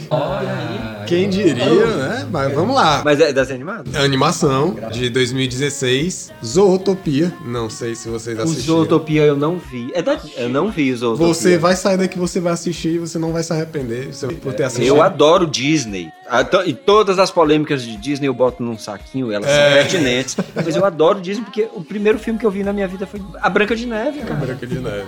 Incrível, muito bem executado. E o motivo pelo qual eu coloquei esse filme é o mesmo que o Auro escolheu colocar o Star Wars Ameaça Fantasma, da direção, da capacidade dos designers de criar um mundo. Vamos lá, né? A sinopse do filme conta a história de uma coelhinha que vive num campo. Na verdade, o mundo inteiro, digamos, é um futuro onde os animais evoluíram e hoje conseguem viver como cidadãos. É, são humanoides, né? Assim, é, são, São basicamente assumiram a vida humana. O Isso. Zootopia é lindo, viu? É, e aí ela quer, desde pequena, ser policial na cidade de Zootopia, que é a cidade grande. Os pais dela, não, mas você é só uma coelhinha indefesa. Você não pode. Policial é coisa pra búfalo, é coisa É, pra. Umas paradas assim muito interessantes. E assim, esse filme, eu escolhi ele porque ele também começa com uma abordagem contrária dos outros filmes que a gente falou aqui, que é o Metrópole, o Blade Runner, o Batman, porque todos esses filmes, eles iniciam apresentando uma percepção pessimista. E o Zootopia, ele, o único problema é que ele não vai se aprofundar tanto nos temas, porque ele precisa ser pra toda a família, né? Mas ele apresenta primeiro uma cidade perfeita, onde aquele futuro, aquele futurismo com aqueles prédios altos, mesmo com a diversidade, a cidade funciona perfeitamente. Você imagina como seria se os animais, que a diversidade de mamíferos, é, réptil, ave, Carnívoros, herbívoros. presas e predadores que não são mais presas e predadores, porque eles evoluíram como pessoas, digamos assim, né? no começo é apresentado como esse lugar perfeito, onde os animais, as presas, não precisam mais fugir dos predadores. Essa é a premissa, é sempre visto como algo que ficou no passado. Mas você vê que ao longo do tempo, essa natureza instintiva selvagem, ela ainda está presente, porque nós, e aí fazendo um paralelo mesmo a nós seres humanos aqui, mas a gente sabe que o ser humano ele é muito mais movido pela ainda pelos instintos naturais do que pelo racional. A nossa evolução como seres racionais é muito recente na história. Uhum. Todas as nossas motivações ainda são instintivas. E esse filme ele aborda exatamente essa questão, mas o que que tem a arquitetura aqui, que é o principal e por que que eu acho que o Áureo vai gostar demais, se, ele, se é que ele não já assistiu esse filme. Já, já. Aquele começo lá que ele mostra a cidade adaptada para cada tipo de animal os animais que são mais do frio, eles vivem em uma região da cidade que é coberta de gelo e hermeticamente protegida. Aí os hamsters, eles têm uma cidadezinha miniatura dentro da cidade maior. Ou seja, é mais ou menos como se fosse uma metáfora a uma utopia. De uma cidade. É, né? na cidade. Justa. Justa. Onde todos tivessem o seu espaço. Onde os cadeirantes têm acesso às rampas. E toda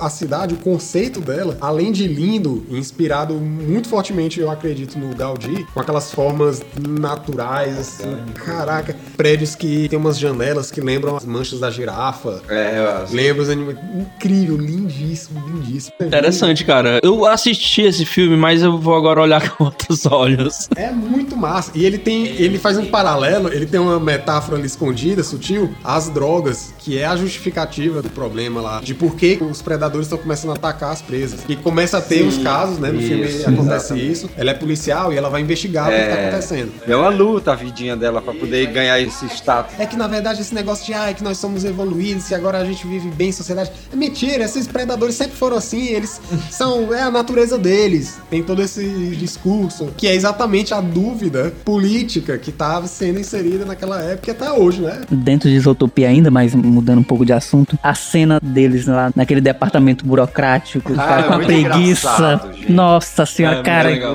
que cena legal, maravilhosa. É muito legal. As caras, né? Ha. Eu acho muito impresso... eu acho impressionante, cara, como eles conseguem fazer os trejeitos. Eles colocam os trejeitos. Mano. Muito bom. Muito bom.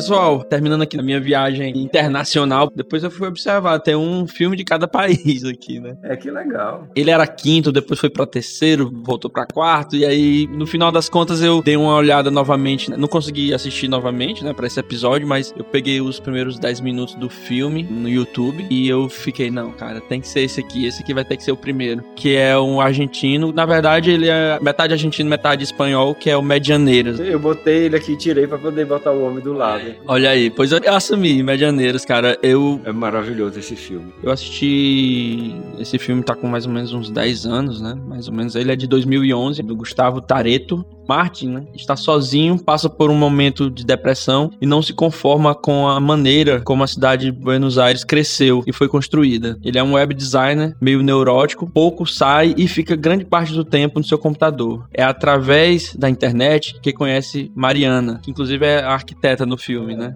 Sua vizinha também solitária e desiludida com a vida moderna de uma grande cidade. Eu acho muito interessante esse filme, ele começa, ele faz uma relação direta, bem no início do filme, os primeiros 10 minutos, como eu falei pra vocês, da cidade com a sua população. Ele descreve Buenos Aires como uma cidade que não tem critérios, é um prédio alto do lado de um prédio baixo, é uma cidade repleta de fios pra conectar quem, né? Se as pessoas estão vazias, reclusas nas suas casas. E tem aquela questão da medianeira, que é- são aquelas laterais dos prédios as onde empenas são as cegas. empenas, exatamente as empenas cegas da cidade de Buenos Aires, onde é proibido você fazer as aberturas. E tem essa metáfora no filme em relação às janelas, às ventanas que esses moradores desses prédios fazem ilegalmente nesses locais, nessas empenas, pra deixar a luz passar, um sopro de luz na vida dessas pessoas, né? Então respirarem. né? tem toda essa metáfora em relação ao caos que a gente vive. Fica obtusa, né? À medida que você não tem janelas, você se torna Exatamente, Uhum. né? E diversas vezes no filme, os dois personagens eles se cruzam, mas não se veem, não se enxergam, né? Tem um momento lá no filme que ele fala assim, descrevendo Buenos Aires, é uma cidade onde você tá de passagem, você não se sente pertencente à cidade, né? Então tem toda essa discussão em relação ao que a gente falou dos outros filmes, né? Em relação a você se sentir pertencente à cidade. Sim, sim. Ele fala até o que é esperado de uma cidade que dá as costas pro rio, pro seu rio, né? O Rio da Prata, né? É o que eu sinto aqui por Tereza.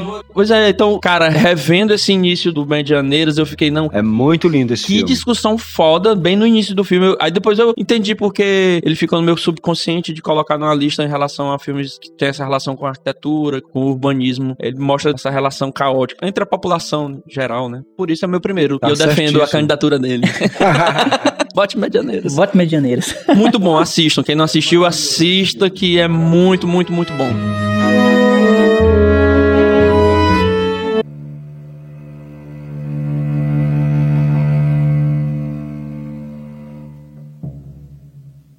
Vai lá, Parabéns, Deus parabéns. Leno. Então vamos lá para o meu número um. Eita. Bom, eu vou fazer o fechamento aqui, porque eu comecei em Cuba, mas Vai eu pra vou- Cuba. não vou retornar a Cuba, mas eu comecei com o filme de Vim Wenders e vou fechar com o filme de Vim Wenders. Alguém arrisca aí qual é o filme? Vocês são muito cult, velho.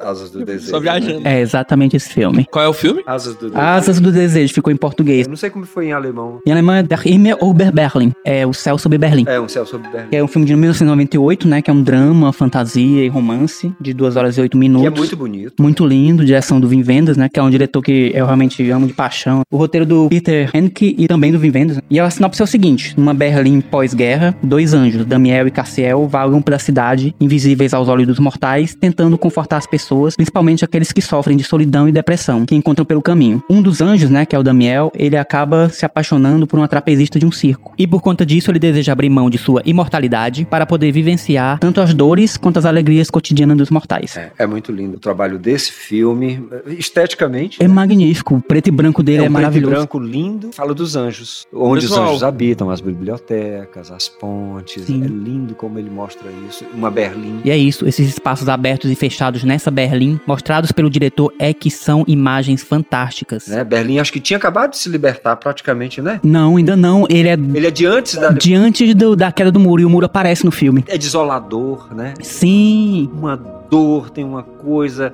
Eu acho que ele traduziu muito bem o sentimento, Deus Leno, de uma berlinense com aquele muro atravessado no meio dele. exatamente, é uma das coisas que ele capta muito bem durante todo o filme. Uma desesperança, né? É uma ruptura, né, que existe por causa da separação entre Berlim Oriental e Berlim E Ocidental. o filme é tudo uma ruptura. É uma ruptura do anjo com, o Deus? céu, né? Com Deus. Ele aparece depois sem as asas. Sem as asas. uhum. É muito bonito. A cena da menina como trapezista, que faz uma referência a um anjo, né? Também, Sim, ela à medida também, ela é um Tem anjo. asas, ela né? tem asas. Ele se apaixona por uma trapezista, uma figura tão icônica no circo, né? E ela é aquela figura que desafia. A que desafia. E é o mesmo que ele estava Tava querendo fazer, né? Ela se propunha a se lançar no ar e ele se propunha a se lançar Na, na, terra, terra né? justamente. Perdeu as asas para poder viver o amor. É uma poesia. É uma poesia. Assim como é poesia o cenário desse filme, que é uma Berlim às vésperas da queda do muro, que o Vivendes traz ao protagonismo como uma personagem cheia de sentimentos e de emoções. Berlim, hoje considerada uma das cidades mais modernas do mundo. Uma das mais vivas da Europa. Mais vivas, né? De todas as formas. Eu- hoje ela é considerada uma cidade ultramoderna, cheia de futuros, né? Sim. E aparece ela lá antes do muro, sendo o cenário para esses anjos, cara. Aí eles aparecem no alto das torres, nas metrôs, pontes, nas metrôs. pontes. Cara, tem um clipe do YouTube que parece. Calma, calma que eu chego lá. Opa!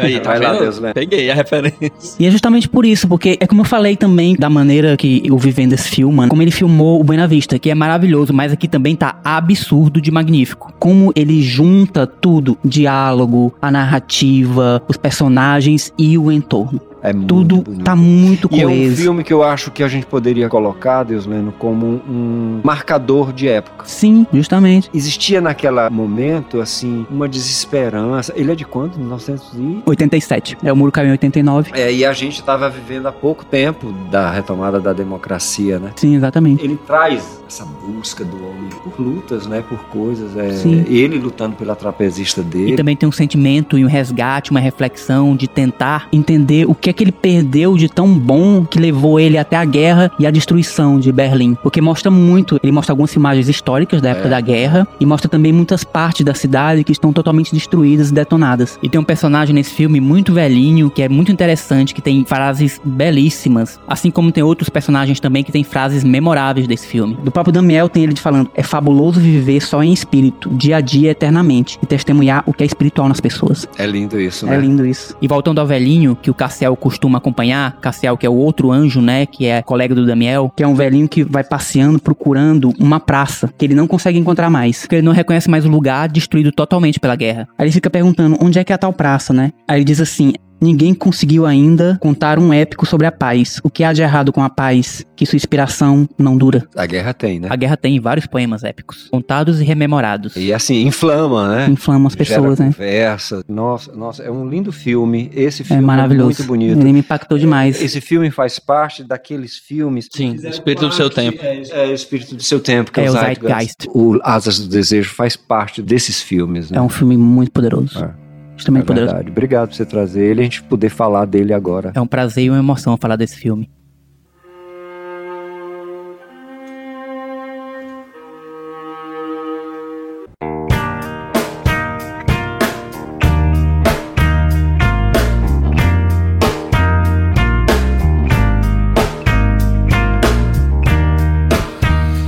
Edmund, sim, a coluna da Vitória que tem em Berlim. É. Lá foi filmado o clipe de Stay, né? E ele tá lá em cima, ele aparece lá em cima. Exatamente, Auri, no ombro da estátua. Que é o clipe de Stay, Far Away So Close, que é uma das músicas que eu mais adoro do YouTube, fazendo referência num clipe a um dos filmes que eu mais amo na vida. Cara, quando eu vi a primeira vez, eu achei É, foda. o clipe tem os anjos, né? E é uma cena icônica do filme, o Cassiel pendurado no ombro da estátua. Nossa, vocês falando, eu tava me vendo no. Eu não assisti o filme, É, né? veja o filme. Mas vocês falando, eu lembrei do clipe.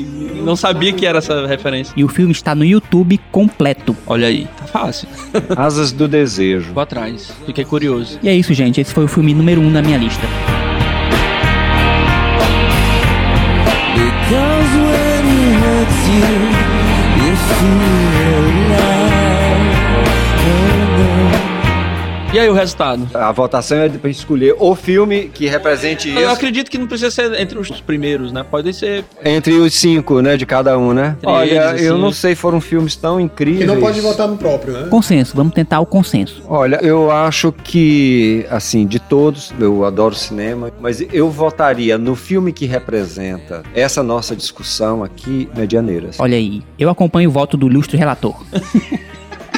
Parabéns pela sua escolha. Eu vou votar no Medianeiras porque, enfim, foi o que eu coloquei em primeiro lugar, então não preciso defender. Mas eu acho o Medianeiras muito poderoso. Tem uma discussão muito rica sobre arquitetura e urbanismo bem no início do filme, então é quase uma aula de urbanismo. Eu só não tenho como Não votar porque eu ainda não assisti o filme. Eu acho que no quesito arquitetura e urbanismo, medianeiras, porque os outros trazem algumas questões de cidade, uns pelo lado da estética, mas eu acho que medianeiras É um mais filme completo, que- né? É mais completo. Então é isso, Medianeiras vence como o filme top 1 que representa arquitetura e urbanismo no cinema. Top 1, da né? Argentina. Top 1. Um, aê. Los Hermanos, né?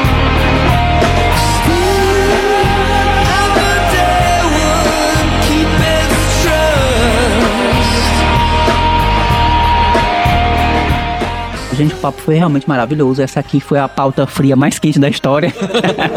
Que tenham mais pautas que frias. tenham como mais essa. pautas frias como essa. E só agradecer a vocês pelas trocas. Tem filmes aqui que eu também não vi, né? É. E vou pegar com vocês com certeza. Só agradecer mesmo. Áureo, Paulo, muito obrigado. Obrigado, eu que agradeço. Tô Muito sempre, obrigado, pessoal. Pode contar sempre comigo, viu, meu? Aquele que não quer sair mais nunca de dentro da arquibancada, né?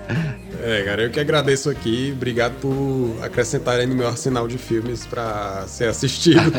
Com certeza vou sair mais esperto. Legal, muito obrigado, pessoal. Valeu, muito bom papo. Valeu demais. Valeu, gente, e até a próxima.